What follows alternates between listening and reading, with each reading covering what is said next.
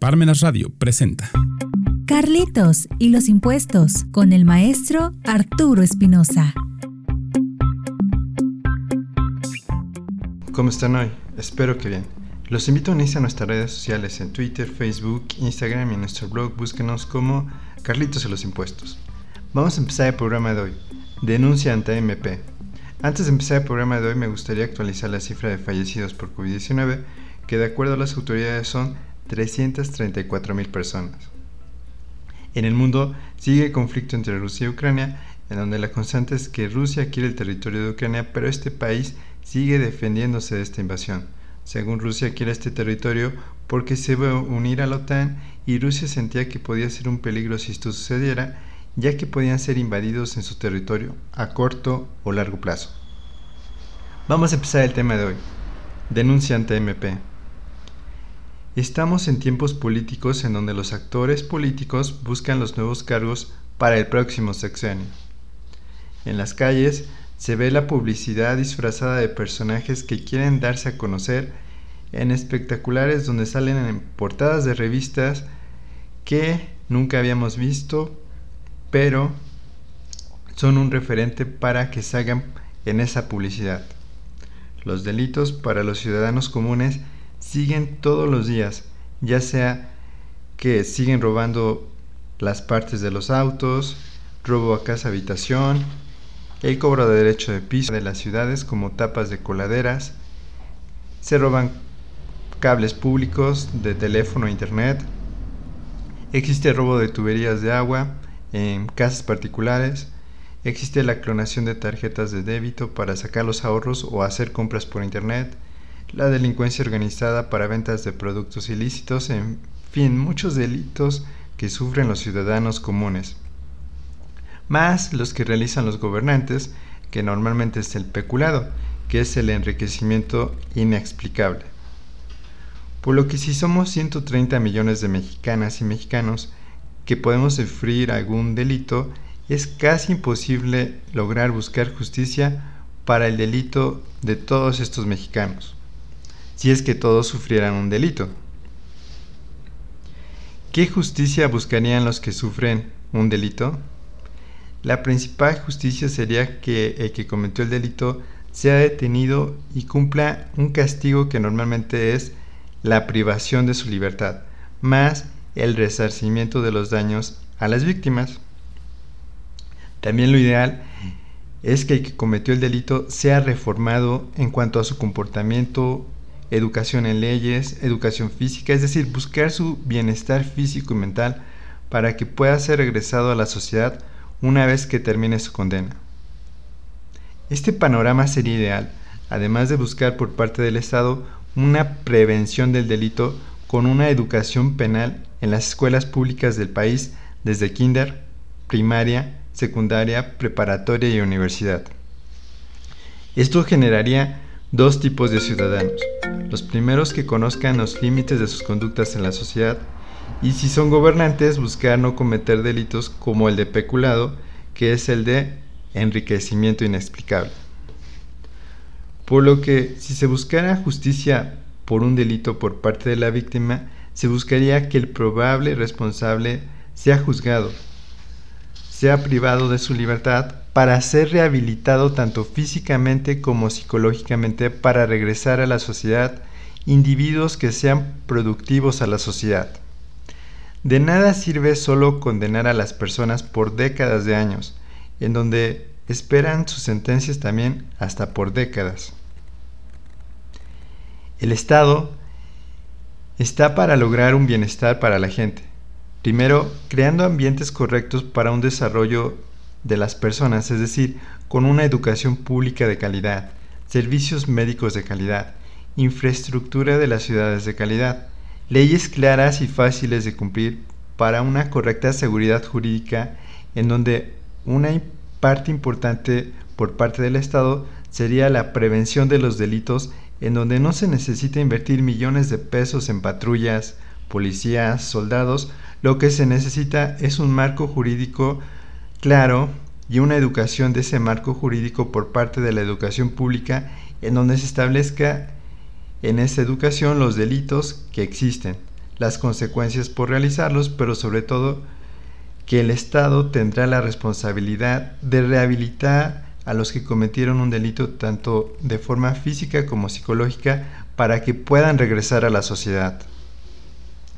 Las cárceles del país deberían dar esa rehabilitación física y psicológica por medio del ejercicio, por medio de pruebas de, pruebas de personalidad para determinar si necesitan tratamientos psiquiátricos para tratar estas personas con medicamentos para lograr disminuir su ira en contra de la sociedad enfocar todos estos estudios que se le realizan a estas personas para que puedan ser productivos, es decir, encaminarlos a estudiar alguna carrera o si no terminaron sus estudios básicos, ayudarlos a que los terminen.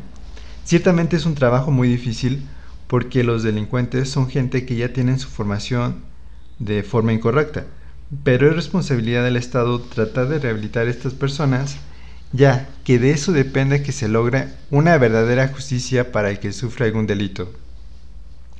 ¿De qué sirve tantas leyes penales, códigos penales, principios constitucionales penales si no se logra rehabilitar la mayoría de los internos en las cárceles.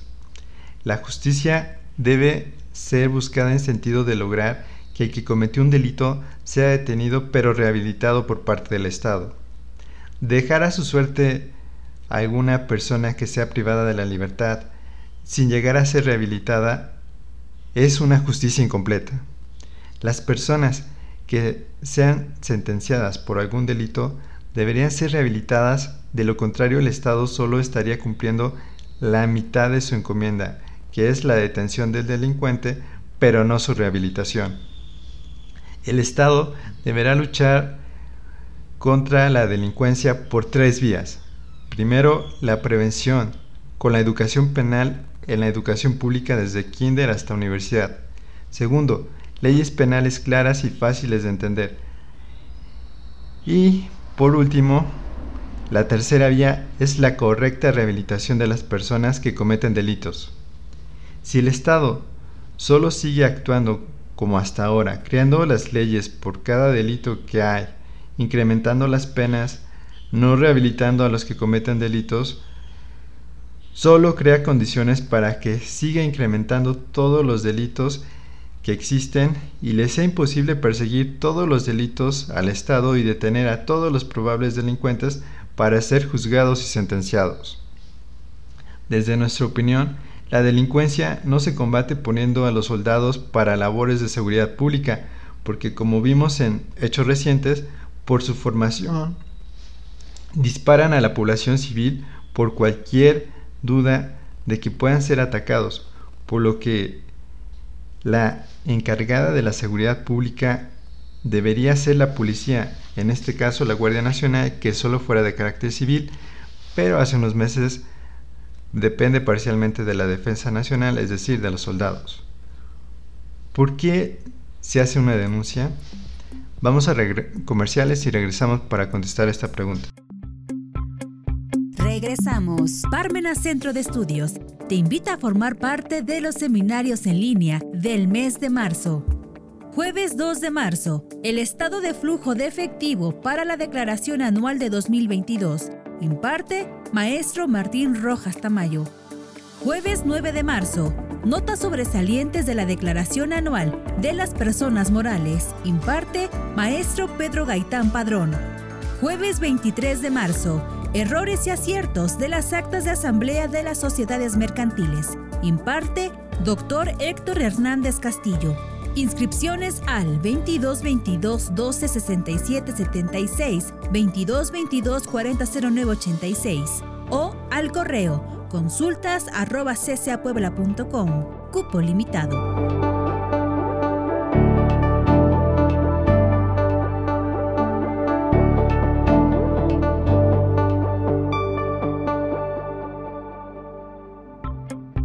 Continuamos. Hoy denuncia ante el Ministerio Público. ¿Por qué se hace una denuncia? Porque nos cometieron un delito y lo debemos reportar al Ministerio Público, ya que el Estado tiene la función de seguridad pública, es decir, que va a poner orden y lograr dar un castigo al que cometió un delito. Lamentablemente esta idea tan básica es desconocida por mucha gente que hace justicia por propia mano como en el caso de los linchamientos que son muy comunes en todo el país en pleno año 2023. ¿Cuáles son las etapas del proceso penal en México? Son tres etapas, la investigación, la intermedia y oral. Con la denuncia se inicia la etapa de investigación. ¿Qué es la investigación? La búsqueda de evidencias, actos de investigación que permita el esclarecimiento de los hechos. ¿A quién le corresponde la investigación? Al Ministerio Público, policías y peritos. ¿Qué tipos de denuncia existen? La denuncia, querella y acto equivalente. ¿Qué es la denuncia? Es el relato que realiza cualquier persona ante el Ministerio Público o Policía de un hecho que constituye un delito. ¿Qué es la querella? Es la denuncia que realiza una persona directamente ofendida por sí o por medio de un representante legal en caso de la persona moral o incapaces. La querella solo se presenta ante el Ministerio Público, es el acto equivalente es aquel que manifiesta la voluntad o el deseo de determinada autoridad o de gobierno extranjero para proceder penalmente en contra de determinada persona. Una figura es el descubrimiento por parte de la autoridad administrativa cuando realiza un cateo y encuentra drogas y el objeto era otro, por lo que denuncia que se encontró drogas. Otro ejemplo es la delación, se equipara con la denuncia anónima, un ejemplo es la noticia del periódico o llamada anónima. ¿Qué documento se obtiene cuando se realiza una denuncia, una carpeta de investigación o expediente de atención temprana? ¿Qué requisitos debo presentar en una denuncia? Los requisitos que te solicitan es la, la credencial para identificarte, como podría ser el INE, una cédula profesional, un comprobante de domicilio con una antigüedad no mayor a tres meses. Este trámite de la denuncia es gratuito. ¿Cómo puedo hacer la denuncia querella?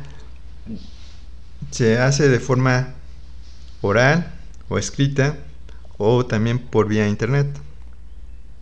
Si la haces de forma escrita, tienes que narrar los hechos y adjuntas pruebas en donde todo tu expediente lo presentas el Ministerio Público para iniciar la etapa de investigación. Aquí es importante que si se adjuntan pruebas, se le va a hacer más fácil el trabajo a la policía de investigación. ¿Qué puede originar una investigación? La investigación que origina la denuncia culmina con una determinación del Ministerio Público de acuerdo a los casos que aplique.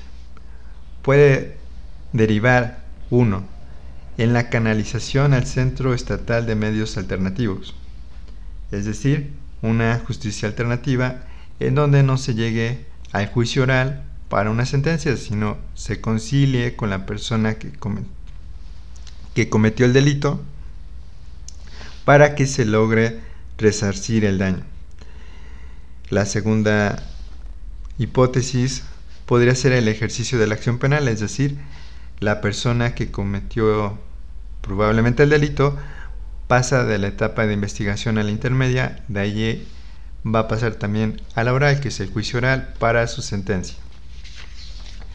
La tercera hipótesis después de presentar una denuncia es el no ejercicio de la acción penal.